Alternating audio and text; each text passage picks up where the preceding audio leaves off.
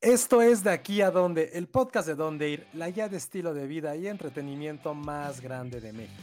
Te vamos a contar en menos de 15 minutos qué hacer y dónde comer en la mejor ciudad del mundo y en el resto del país. Y en este episodio tenemos con nosotros a nuestra editora web, Alejandra Villegas, a quien quizá recuerden por nuestra temporada anterior y nos va a contar del tema que ama, que apasiona, y que tiene el título nobiliario de la maestra cervecera de dónde ir, que es hablar de chelas.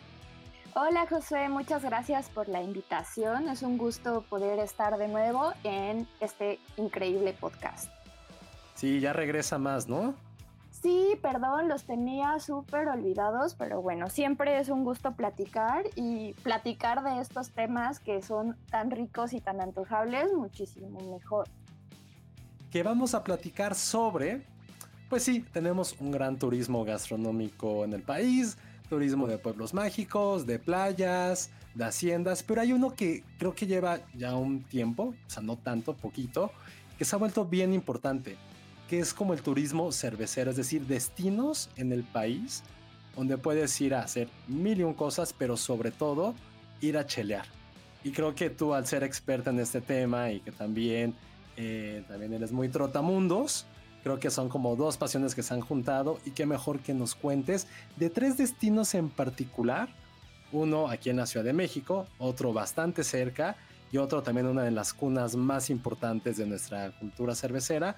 Y quiero que nos cuentes, si quieres empezamos con uno en particular, que es Querétaro, que acabas de ir, que fuiste a un nuevo hotel increíble. Y si quieres cuéntanos de este primer destino, que es Querétaro.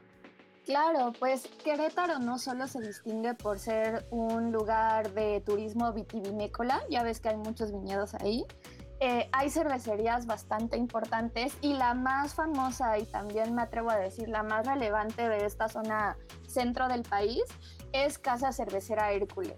Hércules es un proyecto increíble que nació en el barrio de El Hércules, que está a las afueras de Querétaro, o sea, muy cerca de donde está el famoso acueducto. Y pues cuando surgió este proyecto, eh, se usó una fábrica textil que, que, es muy famosa, tiene más de 100 años ahí, y donde se producían mezclillas, se producían muchísimos textiles que eh, se distribuían por todo el país y hasta el extranjero. Eh, fue aquí que por cuestiones familiares los socios de Hércules decidieron poner ahí su fábrica de cerveza y es un proyecto que ha ido evolucionando constantemente. Me atrevo a decir que aquí en Hércules está el mejor jardín cervecero de todo México. Está increíble porque Hércules se destaca por hacer cerveza artesanal, pero dan mucho énfasis en los estilos lager, que son mucho de tradición alemana y belga, este, muy europea pero utilizan mucho los ingredientes mexicanos, ¿no? Y también obviamente tienen estilos más pale ales, IPAs, ¿no? Estos estilos que a los entusiastas cheleros pues les, les fascinan. ellos experimentan mucho con este, levaduras salvajes, ¿no? Tienen proyectos increíbles y hace dos meses abrieron un hotel dentro de la cervecería, que es como un pequeño paraíso para, para toda esta comunidad amante de la chela te puedes hospedar en el hotel, cruzas un pequeño pasillo y ya estás en el jardín. El hotel obviamente tiene, eh, lo que está increíble es que se recuperó toda esta zona donde los empleados de la textilera tenían sus casas porque ellos vivían ahí. Entonces se recuperaron todos estos espacios para hacer 40 habitaciones. Es un hotel boutique las habitaciones eh, son muy retro, o sea, cuando tú vas al Hotel Hércules es como si viajaras a los 50, 60, o sea, todo tiene un look muy agogó, muy colores pastel, este, y además super asteric porque no deja de ser un hotel que está dentro de una fábrica, eh, pues una fábrica textil, ¿no? Hasta parece como un poco abandonado el tema. Este, las habitaciones, por ejemplo, recuperaron radios antiguas y puedes conectar tu celular por Bluetooth, pero lo que suena es la bocina de un radio así súper antiguo de, transistores, o sea, es algo súper cool. Este, y tiene diferentes espacios, ¿no? Está su club de piscina que se llama Buenavista, que todo el soundtrack es como casi, canciones de Esquivel, ¿no? Música así como cumbianchera, pero también con mucha onda. Eh, también está el restaurante. muy mexicano todo eso. Sí, está increíble. O sea, la verdad eh, es mucho de enaltecer pues esta mexicanidad, pero sin que sea forzado, ¿no? O sea, eh, justo, o sea, nada coco. Sin que parezca coco. ¿no? Exactamente, o sea, como que sí se enaltece lo mexicano. Y dentro de, de, Hércules y del hotel también conviven otros proyectos como hermanos que están dentro de la fábrica, ¿no? Uno de ellos es Cara Larga, que seguro han escuchado este proyecto artesanal textil, que se encarga de hacer este, tanto joyería como cuadros y esculturas gigantes con algodón y con este, fibras de textiles. Este, está el taller dentro de, ahí de Hércules y lo pueden visitar. También hay un proyecto de jabones artesanales, de pan, de vino. Y pues además de probar la chela, la verdad, eh, hospedarse ahí en el hotel es una gran, gran experiencia. Entonces les recomiendo mucho que se den una vuelta a el Hotel Hércules y al Jardín de Hércules. Y también tienen su salón. Oye, es lo que te iba a preguntar. Ahorita, porque dijiste que era el jardín cervecero más, o sea, como que el más cool que habías visitado. ¿Qué tiene de especial este, este jardín? Pues estéticamente es súper bonito, es muy amplio, pero creo que también lo que destaca, además de la variedad de cervezas, porque siempre que vas vas a encontrar más de 25 estilos de chela diferente, es chela fresca, porque es chela que se produce ahí. Y no hay nada más rico que probar una cerveza que tal cual pasa del fermentador a los barriles de ahí y te la sirven. O sea, la verdad esa experiencia de probar la cerveza fresca es muy buena. Y tienen también una propuesta gastronómica bastante interesante, ¿no? O sea, es mucho de influencia alemana, o sea, obviamente chamorros, salchichas, pero las salchichas las fabrican ahí mismo, por ejemplo y también organizan muchos eventos y conciertos de bandas que, que tal vez nunca irían a Querétaro de no ser porque a la gente de Hércules los lleva. ¿no? Por ejemplo, va a estar Acid Mother's Temple eh, próximamente, han estado King Lizard, o sea, bandas como muy de culto que han llevado a tocar ahí y creo que lo más épico de Hércules, pues es su celebración del Oktoberfest, que como saben estamos en época de, de Oktoberfest, que es esta festividad alemana, como muy estilo de boda alemana, donde se toma mucha cerveza.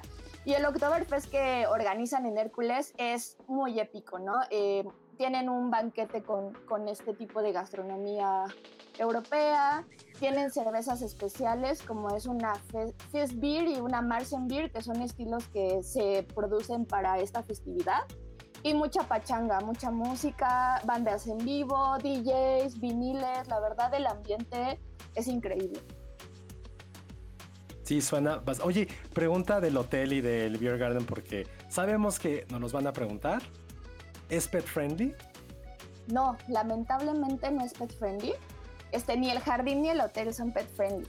Este, justo les preguntaba que por qué no son pet friendly, me decían que por cuestiones luego de logística y, se entiende porque al final como ahí producen la cerveza, pues sí tienen que cuidar muchísimo este, el ambiente, ¿no? La, la, cuestión sanitaria.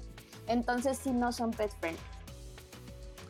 Para parejas, familias, grupo de amigos, ¿qué sería la mejor recomendación? Sí, yo creo que ahí?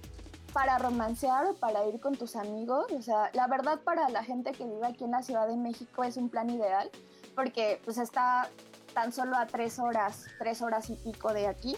Entonces te puedes lanzar con tus amigos, este, reservar ahí la habitación, pasar la tarde ahí en el, en el jardín o comer en el restaurante. El comedor también está muy rico. Es, sí tiene una carta muy diferente a lo que hay en el jardín.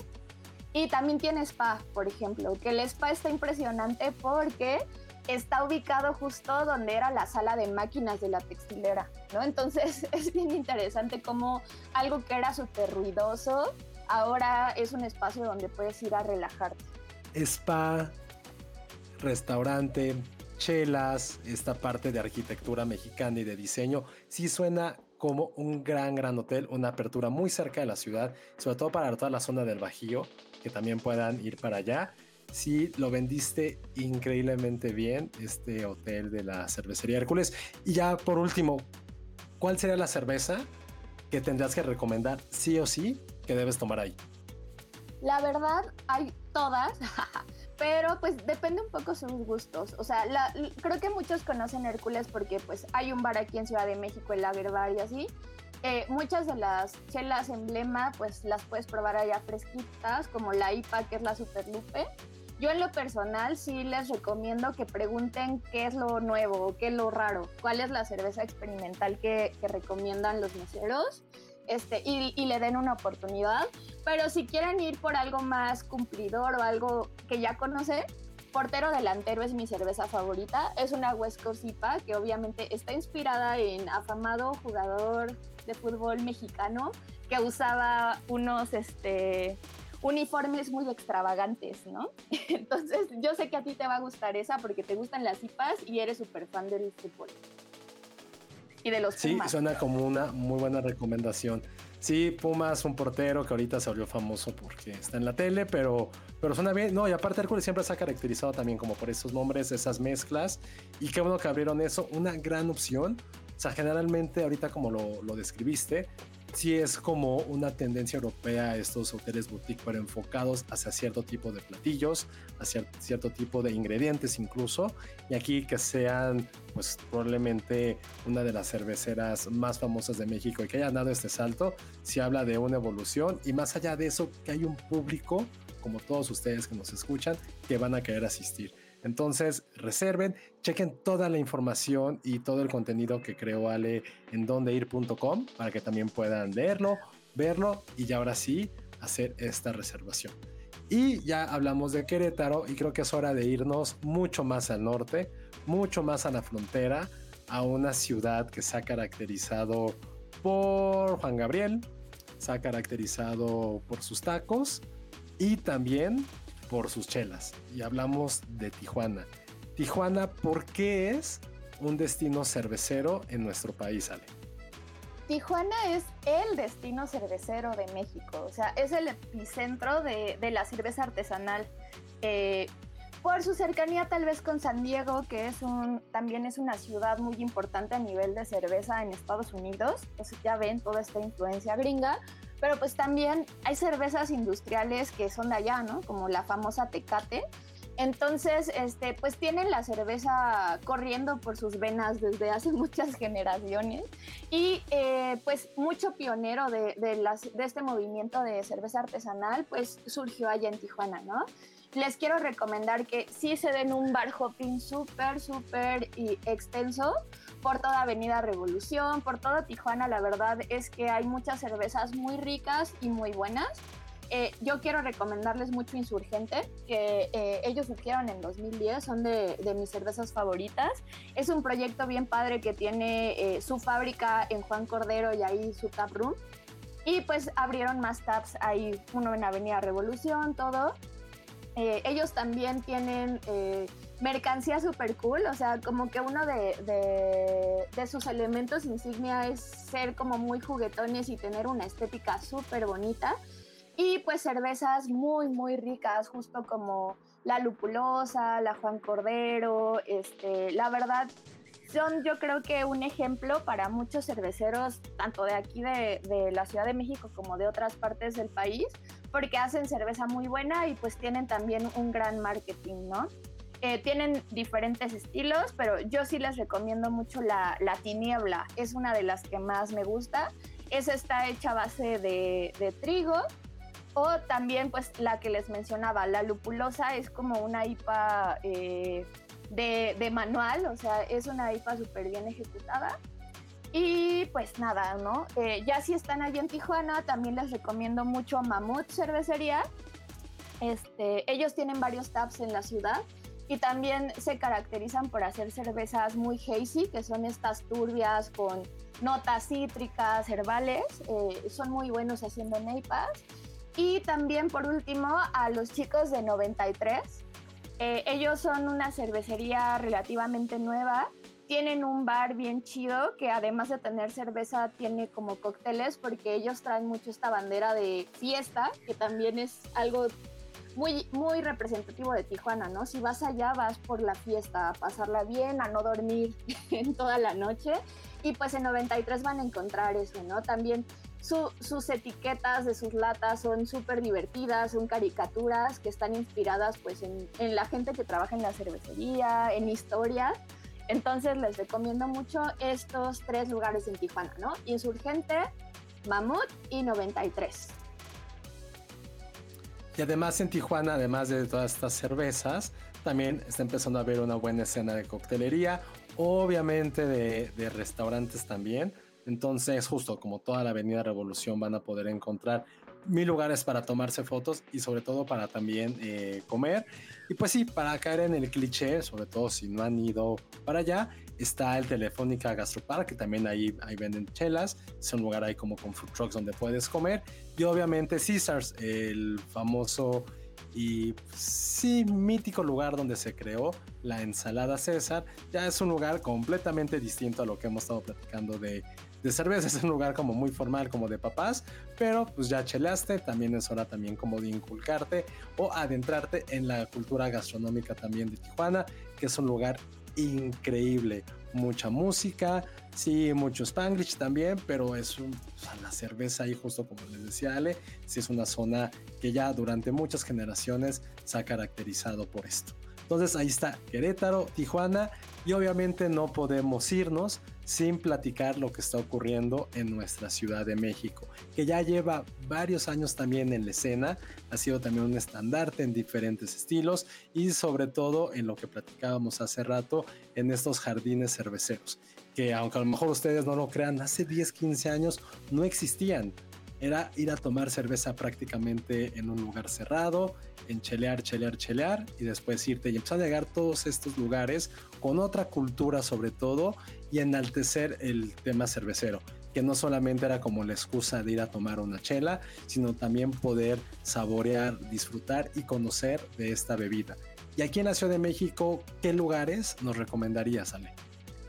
hay muchísimo, o sea, muchos proyectos muy interesantes, pero les quiero platicar hoy sobre Morenos, que es una cervecería que ha crecido muchísimo, ¿no? Empezaron con, con su tasting room, en la colonia Roma, en la calle de Chiapas. Eh, ahí tenían su espacio en el que hacían poquitas chelas ellos y vendían eh, de otros proyectos. Y poco a poco, la verdad, se han ido eh, profesionalizando muchísimo y, y, van creciendo, ¿no? Este, es un proyecto de dos hermanos, de Ernesto y Rodrigo, que está increíble porque también tienen mucha influencia de la cultura pop, de la música que les gusta. Ellos son súper punquetos, entonces hay etiquetas inspiradas en Green Day, en Blink, como en estas bandas muy icónicas 2000 eras y en películas este, como Perros de Reserva, muy Tarantino, este, muy E.T., ¿no? Estas películas que sé que te encantan, Josué. Este, entonces, eh, pues es una combinación de, latas muy cool, etiquetas increíbles, pero sobre todo muy buena cerveza. Eh, ahora acaban de abrir Terraza Morenos, que está ubicado también en la colonia Roma, en la calle de Zacatecas, justo donde está el foro Indie Rocks. Y creo que un gran logro para una pequeña cervecería independiente es que justo, por ejemplo, si ustedes van a algún concierto al Indie Rocks, la cerveza de la casa es la cerveza de Morenos, ¿no? Que eso está padre porque estamos acostumbrados que siempre que vamos a conciertos, pues solo hay cerveza industrial, ¿no? Y acá sí puedes probar diferentes cosas. En la terraza creo que algo que te va a gustar, Josué, es que el menú, toda la comida está muy inspirado en la comida asiática, ¿no? Tienen cosas y guiños mucho a pues taquitos de cerdo, ¿no? Este sushitos bien ricos con soya, ¿no? La verdad la carta está muy buena y es muy diferente a lo que igual tú puedes pedir en el tasting room. La verdad como que cada espacio tiene su vibra la terraza es como un trip más fiestero, más para ir con amigos. Hay DJs como que tienen música. Eh, está muy, muy padre para ir a pasarla bien, para ir un poco de precopeo. Creo que es la mejor opción. Y pues obviamente pueden probar diferentes estilos de moreno, cuya insignia siempre son las cervezas super hazy, súper lupuladas y amargas y exóticas en ese aspecto, ¿no? Son especialistas en, en llevar las IPAs como a su máxima, este, su máxima expresión, ¿no? Entonces, este, si les gustan ese tipo de chelas, dense una vuelta a conocer pues todos los lugares que tiene Morenos. Sí, esas son A mí me encanta Moreno, sobre todo sus latas. O sea, son cosas que ni siquiera quieres abrir de lo increíbles que están. Y sí, también fue uno de los primeros en poder hacer como todo este universo que, nos, que va alrededor de la cerveza y que por lo menos en la ciudad, como les decía hace ratito, sí se ha impulsado de una forma enorme. Y aquí lo que está bien, bien padre es justo. A veces también creemos que con la chela si hay como otro tipo de maridaje, por llamarlo de cierta forma, o incluso solamente es para botanear. Pero ya con este tipo de mezclas de gastronomía con, la parte oriental, también le da, eleva y crea nuevas experiencias para poder probar todas estas chelas. Entonces, este fue nuestro episodio todo lo que tienen que saber sobre turismo cervecero en el país. Va a haber una segunda parte porque obviamente no solamente es Querétaro, no solamente la Ciudad de México ni Tijuana, hay diferentes spots, diferentes ciudades donde puedes ir a pasarle increíble y sobre todo beber aún mejor. Entonces, revisen toda esta información que hizo Ale y también dale dónde te pueden encontrar en tus redes para que te pregunten de lugares, de chelas, de estilos, todas las recomendaciones alrededor del mundo de la cerveza y de diferentes tópicos que tenemos en la ciudad. Claro, pueden seguirme en Instagram, arroba ale-villegas11. En Twitter también estoy como ale-villegas-11. Y pues nada, eh, entren a dondeir.com, ahí tenemos información de todos estos lugares y de otras latitudes. Muchas gracias por escucharnos. Este fue el episodio de Aquí a Dónde. Yo soy Josué Corro y nos escuchamos la próxima semana. Muchas gracias y entren a dondeir.com.